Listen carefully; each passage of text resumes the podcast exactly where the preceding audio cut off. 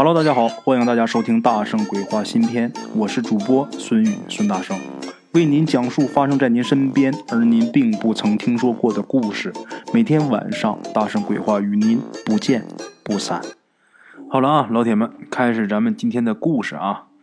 咱们今天第一个故事啊，是一位警察朋友给大家提供的啊。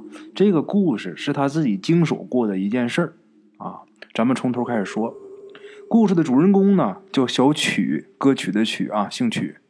小曲啊，他是在某处租了一间房，这个房子很老了，是七十年代那时候盖的。现在在这住的啊，这个小区的人基本上都是老人。他之所以在这租房子，就是一是图便宜，第二呢，是因为离他工作的公司近啊。这个近很重要，因为啊，小曲他每天下班总是要晚上九点多。他还经常要加班，有的时候一整啊就到凌晨了啊，所以住得近呐，他是能多休息一点这个房型啊挺奇怪的，是这个一栋两户啊，一梯两户这种的，一共是三层，过去那种苏式建筑啊。小曲呢租的这栋里边啊，一楼呢这两户属于一家，然后呢这房主就把这个给这个一楼这个房中间隔断墙给打通了。就把这给租出去啊，做这个商铺。但是他这个房子不临街，所以呢，做商铺买卖也不好做。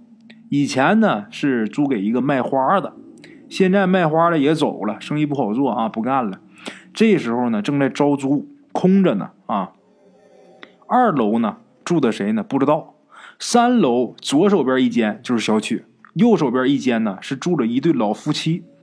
这对老夫妻啊，岁数可不小了，快八十了。啊，每天中午呢，他们的儿子来给这老两口送饭。他们俩平时啊，几乎连门都不出啊。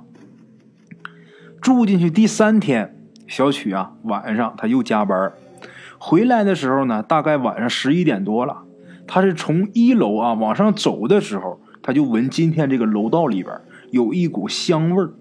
等到了二楼呢，看二楼这个左手边这个房门开着呢啊。倚着门框呢，站着一个女人。这楼道里呢没有灯，很老的房子。小曲又是一个五点三的眼睛啊，他就只能模模糊糊的看清楚轮廓。啊，这女的身材不错，应该是啊穿着裙子。然后听这个小曲上来呀，这女的还跟小曲打招呼呢。啊，回来啦！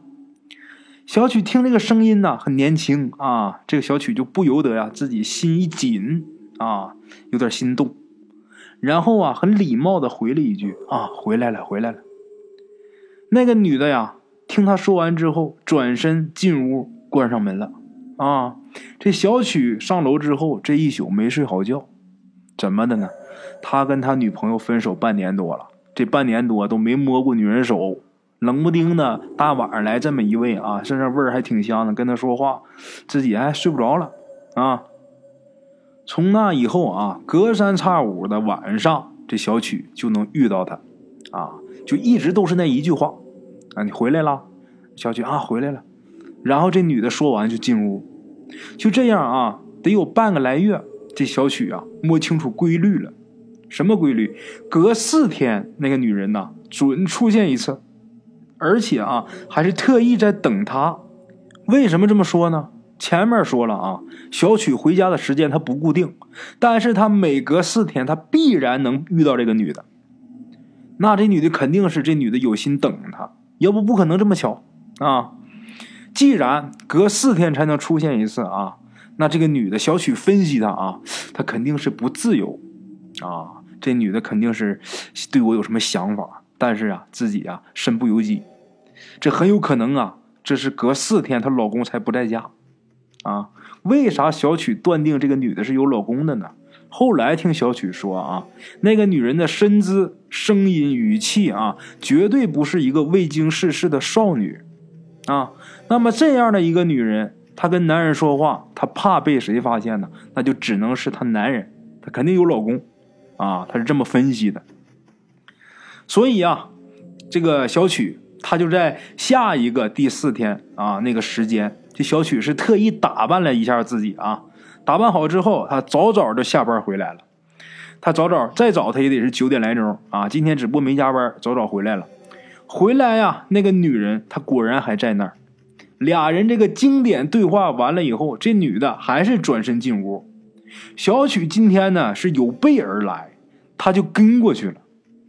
他满以为啊，这个女人就算是不让他进屋，至少啊得站门口，他们两个得多说几句。这个女人得在那儿等他一下吧。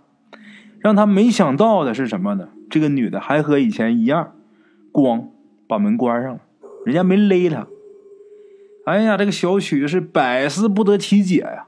回家吧，到床上呢也是翻来覆去睡不着啊。那心里边你就想，他琢磨这事儿，他能睡着觉吗？一咬牙起来了。他是大着胆子下去敲门去了，他心里想好了，如果要是没有别人，那最好，是不是？我该干嘛干嘛。如果他家要是有别人，我就说我是楼上的邻居，家里什么什么东西坏了，我来跟你借个工具，这样我也能搪塞过去啊。结果呢，敲了半天门，一点反应都没有，没人给他开门，屋里也没有人回回应啊。就这么的，小曲啊。一夜没睡，第二天呢，他就觉得自己这个身上发沉，呼吸有点不顺畅。他以为呀是这个缺乏睡眠的原因啊。当天下班以后，那个女人啊，按照惯例这一天是不会出现的。但是呢，小曲心里他想好了借口，所以呢，他下班之后没有回自己家呢，他直接是到人家门口先敲门啊，梆梆梆，又敲了半天，里边。还是没有反应，啊，就这样，很快呀，又到了那个女孩该出现的日子了。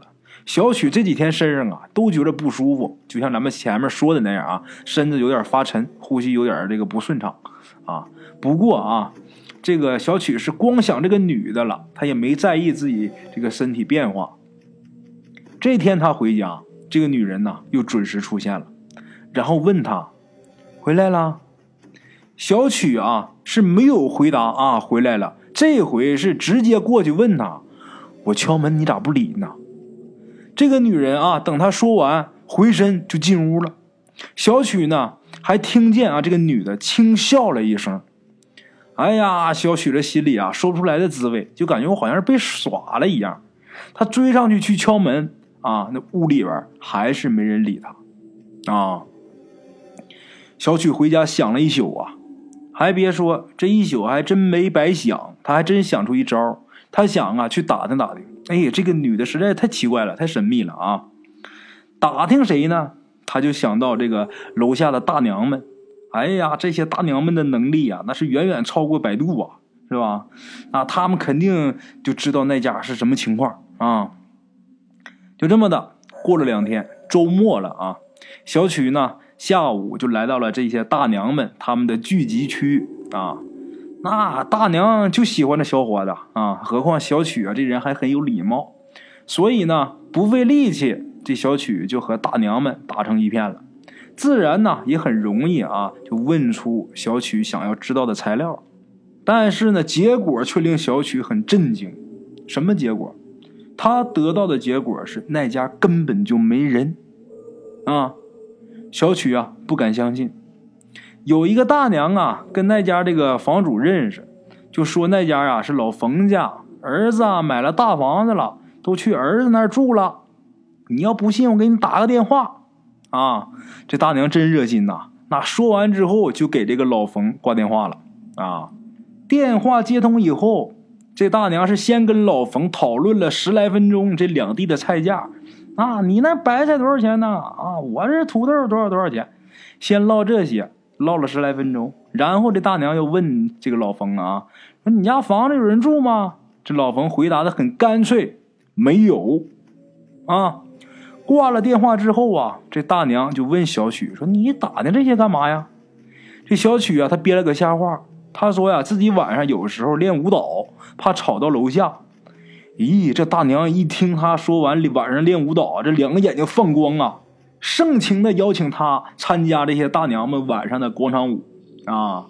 这小曲啊，这个时候是真没心思跟这些大娘们在聊什么了，自己心里开始犯嘀咕了，开始自己反应过味儿来了啊。所以啊，小曲找了个借口就走了啊。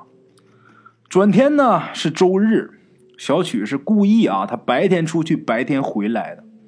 果然，二楼的女人没有出现。其实前一天，小曲就仔细观察了他们这个二楼的那个房间门前。他观察什么呢？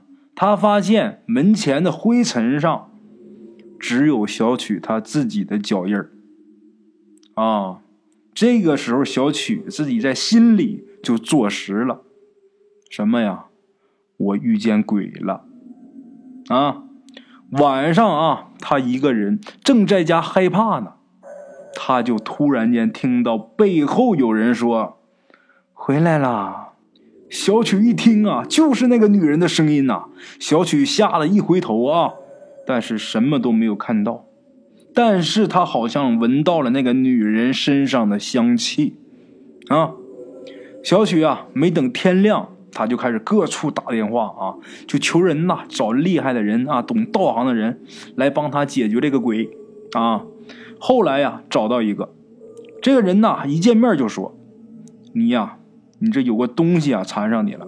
这个东西啊，他让你背着它。”哎呀，小曲听这个人说完之后，他一下想起来了，自己这些天一直感觉到身上发沉，呼吸不畅啊。以前他背女朋友的时候就是这种感觉，难怪呀，怪不得我自己现在有这种感觉呢。这是那个女鬼现在在我后背，我背着她呢吗？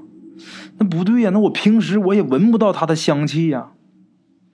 这个啊，他请来的人啊，这个人又跟他说：“什么女鬼呀？啊，你以为你看见是个女的，那就是女鬼？哎，算了吧，我也不告诉你了。你背的那个东西啊，要是让你看到的话，能把你吓死。他让你看到是个女人，是给你幻觉呢。当然啊。”看到开门关门，那也都是他给你制造的幻觉。其实你背的这个东西很可怕。小曲一听完之后很害怕呀，就问这个大师怎么办呢？这个请来的人就说啊，那个东西它虽然不是女鬼，但是呢，这个东西确实是个母的。既然呢你动了心，你就得给人家一个交代，和和气气的把人家给送走，这是最好的办法。说怎么给交代呢？这个请来的人就给了小曲一张符，让他把这符卷成一卷儿，然后塞在自己头发里边，藏在头发里边。那好歹啊，这个小曲头发还是中发中长，这要是光头，那还没法长了呢啊！然后啊，每天晚上十二点，让小曲带着铺盖去二楼门口睡觉，你在那睡三天就没事了。啊，小曲害怕呀，但是虽说害怕，你害怕也得去呀。不睡这东西将来要命的东西啊。就这样啊，小曲按照这位大师的指点，每天晚上是抱着铺盖到这个二楼去睡觉。睡到第三天的早晨，出事了。出什么事啊？小曲被人给叫醒了，一看呢是俩警察。怎么回事呢？原来呀，这栋楼啊，一二楼都没人。不是咱说三楼是住着小曲和一对老夫妻嘛，是吧？老夫妇。那天呢，这他们儿子晚上来给他们送点点心，来了呢，就感觉自己有点累了，就住在这儿了。早晨起来去上班的时候，就是一下楼我就看见这个小曲了，在这门口睡觉呢，在楼道里睡觉呢。这人啊，你看这个老两口快八十了，他这个儿子也快六十岁了啊。这人就想不通，就心想啊。甭管这是什么人吧，总之啊，这在我们这个楼道里边睡觉，楼上住着老两口，这人形迹可疑呀，不安全，所以啊，这个人就报警了。带到派出所之后，我前面讲那些故事，就是小曲跟咱们提供故事这位警察同志啊，跟他交代的事实情况啊。警察听完情况之后啊，核实了一下情况，确实是这么回事然后呢，把这个小曲给教育了一番，就把他给放了啊。咱再说说这个小曲啊，他是第三天早晨被人给发现了，他这也算是睡满三天了。打那以后啊，他还真没事了啊。好了啊，各位好朋友，这是咱们今天的第一个故事啊。接下来呢，给大家讲第二个故事。第二个故事呢。是发生在一位鬼友他同学身上的一个故事，是他的高中同学啊。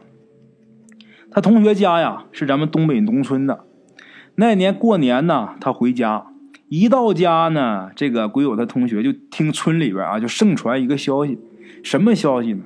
齐大杆子开天眼了。这个齐大杆子是个外号啊，这个人本人呢是一个六十多岁的一个老庄稼人啊。这位同学啊，他从小就经常见这个齐大杆子，虽说这个人有点神神叨叨的，但是基本属于正常。那说他怎么会开天眼呢？啊，况且啊，正因为此人有点神神叨叨的，所以说村民就是经常拿他开玩笑，对他开玩笑也比较多。他这个人呢，成天也是乐乐呵呵的，就在那吹牛逼，都挺好的。那这会儿大家怎么又替他盛传开天眼这个事儿呢？他就很好奇啊。后来搞明白了，这个事儿是这样的啊。村里边有一个老码头，这老爷子六十多岁了。有这么一天睡觉醒来啊，他就发现自己是不对了，发现自己中风了。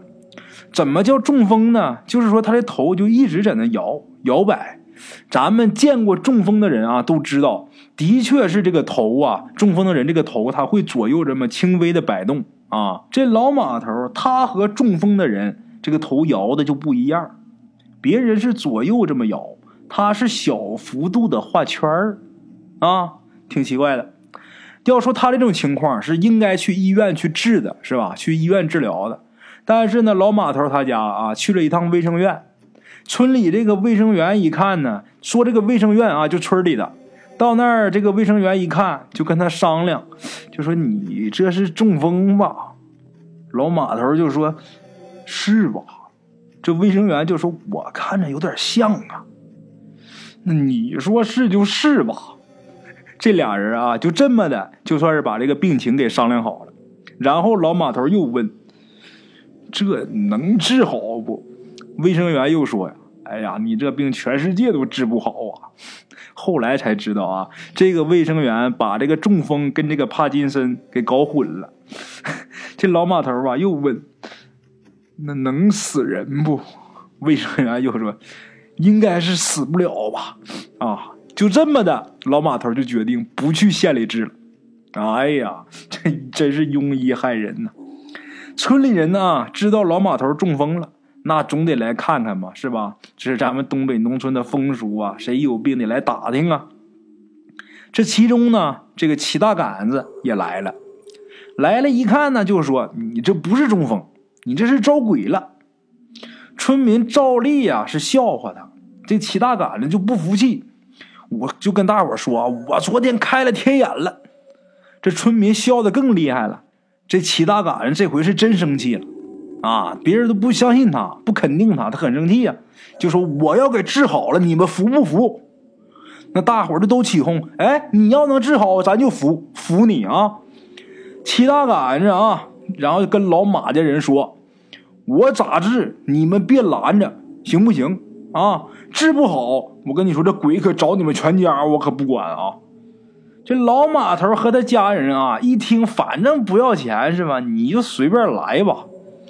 这齐大杆子就让这个老马头说：“你上炕坐好，坐正。”就这个老马头啊，上炕就坐好了。然后呢，就叫两个人说：“你们按着他手，扶着他手啊。”他自己就站在这个老马头前面，开始运气啊。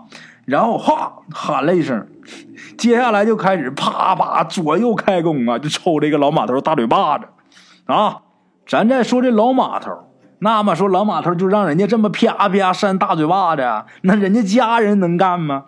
可也赶巧了，这老马头他这几个儿子都出去打工去了，这家里呀就剩他和他老伴儿。他老伴儿一看就急了，就要过来啊！这齐大杆子就喊了一声，一边扇一边喊了一声：“拦住他！”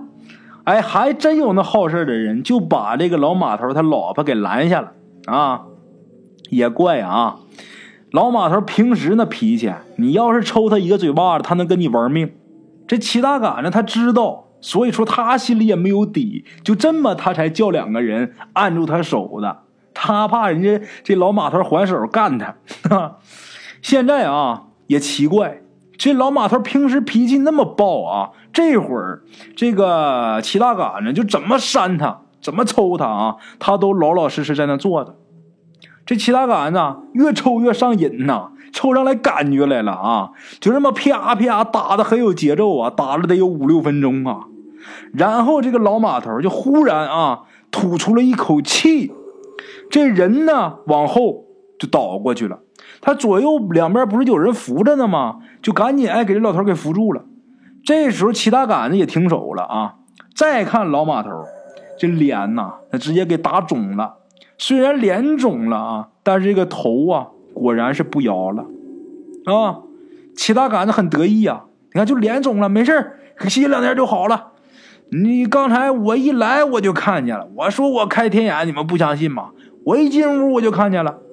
他的肩膀上扛一个小老头那小老头就一直在那晃他脑袋呢。他这是中邪，不是中风。众人一听他说完之后啊，罢了，人家还是有点真本事啊。好了啊，咱们今天的两个故事呢，就给大家讲完了啊。非常感谢各位老铁的收听啊。现在呢是二零一八年六月十四号凌晨两点二十五分。每天都是这个时间给大家讲故事啊！说实话啊，自己也挺害怕的，也有点发毛，因为每一个故事啊，我都得给它掰开了揉碎了，先得搞清楚这个故事的脉络啊，然后呢，我一个人呐讲这个故事，我得在里边分饰好多角色，我既是一个讲述人，我又是这个故事中的人物，每一个人物啊，每一个故事啊。不管是上下五千年也好，还是说市井人情的小事也好，全凭这一张嘴，说白挺不容易的。凭这一张嘴啊，你要想把这个故事讲好，那你就得投入。首先，你得把这个故事当成是自己身上发生的事儿。我不知道大家听故事的有没有这种感觉，反正我讲的时候，我就觉得每一件事都是我在经历的，我就觉得这样啊，我才能讲出感觉来。我不知道大家听的时候有没有这种感觉，会不会听这故事的时候觉得这就是孙宇发生的一件事啊？说实话，我现在是很享受这个过程，我很喜欢把这些东西啊带给大家，希望大家能从我这个故事里边啊，咱别说学到什么东西或者怎么样啊，就是说你最起码听我这故事你能快乐，那我就知足了，我就满意了啊。在最后啊，还是希望各位能够点赞、转发、评论。啊，也非常感谢每天帮我转发故事的好朋友，就每天早上都有一批，啊，就是我这个微信刚发完，就有紧接着就有跟我一起转的，我微信里能有那么二三十个人，这二三十人呢，我每天真非常感谢，就一直帮我这么转没停啊，非常感谢。还有咱们下面评论打卡的，天天呐，这些人我都能背下来，就是这些好朋友。但是就是有你们这么支持着，所以说我才一路走下来的，非常感谢抱拳的各位老铁们啊！好了啊，今天故事先到这儿，咱们明天继续。OK，各位老铁们啊，咱们今天的故事呢先到这里，感谢各位好朋友的收听啊！我的投稿微信是幺八七九四四四二零一五，欢迎各位好朋友加我的微信，点赞、转发、评论。今天呢故事先到这儿，咱们明天同一时间不见不散。